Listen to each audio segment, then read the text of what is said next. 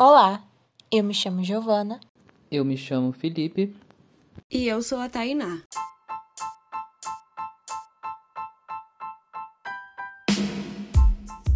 Você está ouvindo o podcast Didaticalizando, iniciativa criada por estudantes do curso de Ciências Biológicas da UFRJ, Instituto de Biodiversidade e Sustentabilidade no PEN.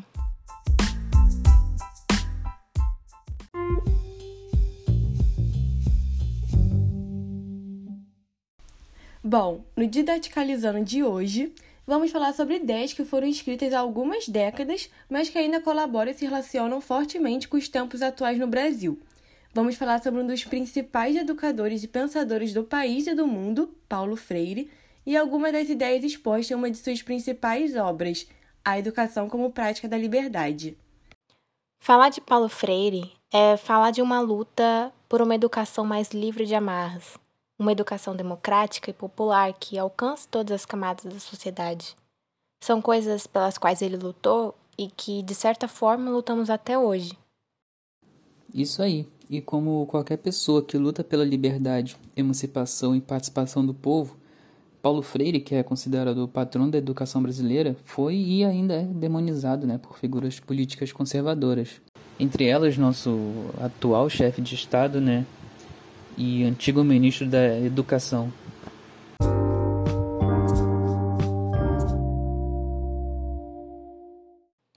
Antes de começar o nosso papo de hoje sobre democracia brasileira, vamos falar um pouquinho sobre a vida de Paulo Freire e contextualizar o ambiente político em que essa obra foi escrita. Paulo Regulus Neves Freire nasceu em 19 de setembro de 1921, no Recife pernambucano, filho de um capitão e uma dona de casa, foi o único entre os irmãos a se dedicar aos estudos. Apesar de se formar em direito, por anos se dedicou como professor e acreditava no ensino horizontal, sem o sistema de hierarquia. E Paulo Freire passou a desenvolver um brilhante trabalho de alfabetização de adultos em que usava as palavras do cotidiano do trabalhador, e em 40 horas ele foi capaz de alfabetizar 300 pessoas. E com o PNA, que é o Programa Nacional de Alfabetização, decretado pelo então presidente João Goulart, iria alfabetizar cerca de 5 milhões de brasileiros. Como os analfabetos não tinham direito de voto, o Colégio Eleitoral Nacional cresceria 40%. No entanto, o programa foi cancelado no momento em que o golpe militar foi instaurado em 1964. Paulo Freire foi preso e depois exilado no Chile, onde também vivenciou outro golpe militar, e foram nesses cenários caóticos que ele escreveu suas obras pedagógicas, não parou com seu trabalho como educador e levou seus ensinamentos e ideias para diversas instituições mundo afora.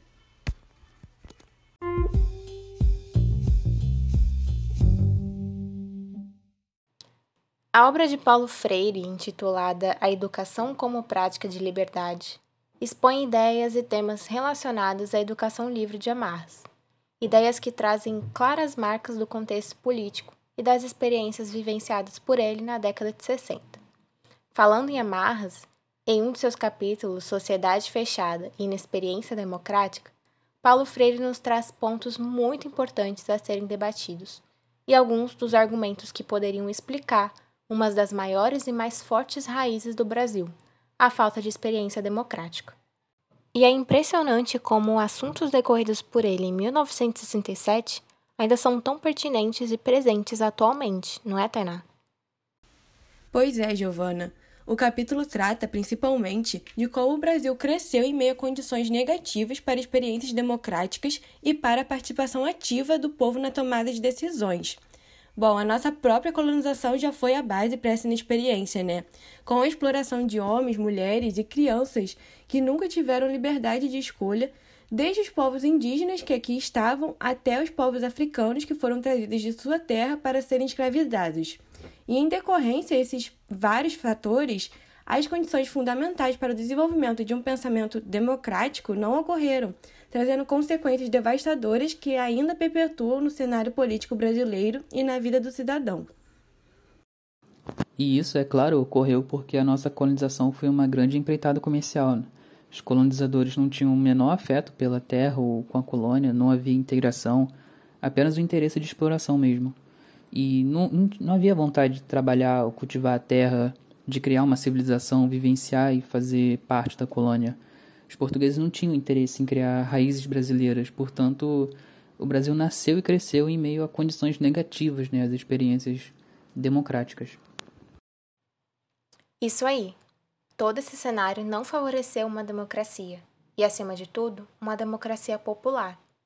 Ele aponta que a experiência de autogoverno é o que faltou para gente. Não houve a criação de uma consciência livre e criadora. Quando havia interesse em ocupar a colônia, era porque se podia lucrar com a terra ou algum empreendimento, como na época dos engenhos de cana-de-açúcar, em que a ocupação se deu através de monoculturas, grandes propriedades e fazendas de exploração. Houve apenas a verticalidade das imposições, o mandonismo, o abuso de poder dos colonizadores e senhores da terra. Quase nunca o homem comum podia interferir na constituição e na organização. E assim, instaurou-se uma sociedade que não dialoga e participa. Exatamente. E é aí que Paulo Freire relaciona o Brasil colônia e a história com a nossa inexperiência democrática, onde não existe liberdade, respeito e diálogo, não existe democracia. Os senhores do engenho, os homens brancos e livres que de fato tinham lugar e respeito na sociedade, eram donos das terras e também das pessoas. Todo esse contexto foi negativo para a existência de uma comunidade, de um povo que realmente participasse das decisões e tivesse consciência crítica e livre de opressões. Pois é, Tainá, se por um lado o Brasil como colônia só respondia às exigências da metrópole sem autogoverno, de outro o seu povo não tinha voz e participação política. E a tentativa de, de organização política que se tinha não poderia ser chamada de democracia, porque nas câmaras municipais e senados coloniais, quem tinha participação não era o homem comum, mas sim os chamados homens bons, né, privilegiados, que eram representantes dos senhores e de terras da nobreza dos engenhos. Bom, no entanto, quando Dom João VI e a família real se veem pressionados em Portugal e chegam ao Rio de Janeiro em 1808, grandes transformações ocorrem nas terras brasileiras. Com o nascimento das escolas, da imprensa, das bibliotecas, com o desenvolvimento das cidades, então ocorre uma transferência do poder, que antes estava concentrado ali nas casas de engenho e nas grandes terras, para as cidades, onde passou a existir uma burguesia e onde observamos movimentos de europeização. Apesar das profundas modificações, ainda era quase inexistente o pensamento e a prática democrática. E como isso se relaciona com a educação? A todo esse cenário histórico, a inexistência de instituições democráticas e de diálogo se somam ao preconceito e às heranças do pensamento escravocrata, que tem repercussões até os dias de hoje.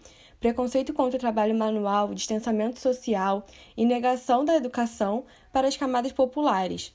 O homem não podia participar enquanto homem comum, Exatamente.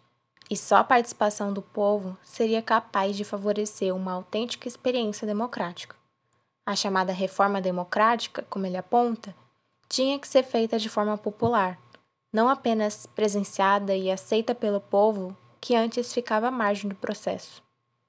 Paulo Freire chega a dizer que, diferente disso, durante a época do golpe militar que ele presenciou, o povo já estava começando a entender que sua crescente participação no cenário político causava reações dos grupos que viam seus privilégios serem questionados. O golpe de 64 foi uma dessas reações, inclusive. Segundo ele, essa transformação, ou rachadura da sociedade, como chama, se iniciou no fim do século XIX, com a supressão do regime escravocrata e transformações sociais profundas, mas que foi no século XX principalmente a partir dos anos 30 e anos 40, após a Segunda Guerra, com a urbanização e a industrialização, que se iniciava a real participação do povo em busca da experiência democrática.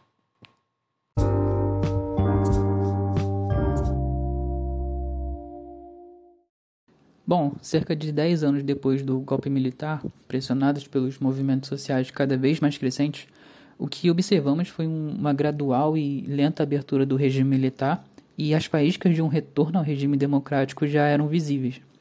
E apesar de, de negociada, a redemocratização brasileira foi um movimento extremamente importante e é graças à democracia que hoje temos voz e podemos decidir pelo país e pelo povo.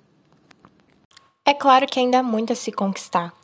Hoje o que ainda vemos são movimentos, ideias neofascistas e antidemocráticas ganhando força, apoiadas principalmente em figuras políticas como as do presidente da República.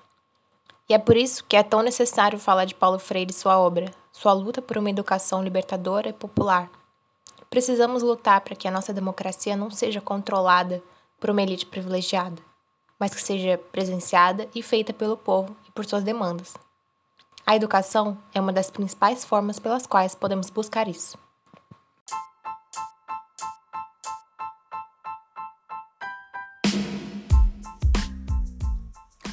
O nosso Didaticalizando, infelizmente, está chegando ao fim.